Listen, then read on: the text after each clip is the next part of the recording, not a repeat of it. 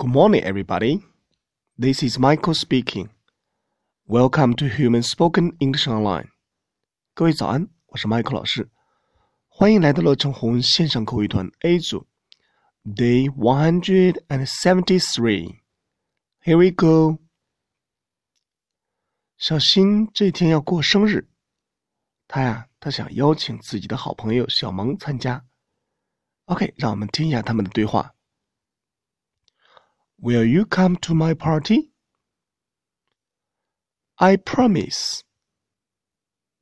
OK，小新说的是，Will you come to my party？你会参加我的派对吗？小萌说，I promise。promise，非常棒的一个词。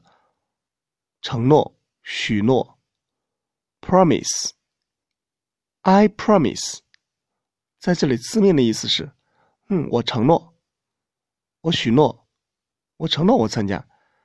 那么翻译成我通常这样说，我保证参加。OK，完整来一遍。Will you come to my party? I promise. That's all for today. See you next time.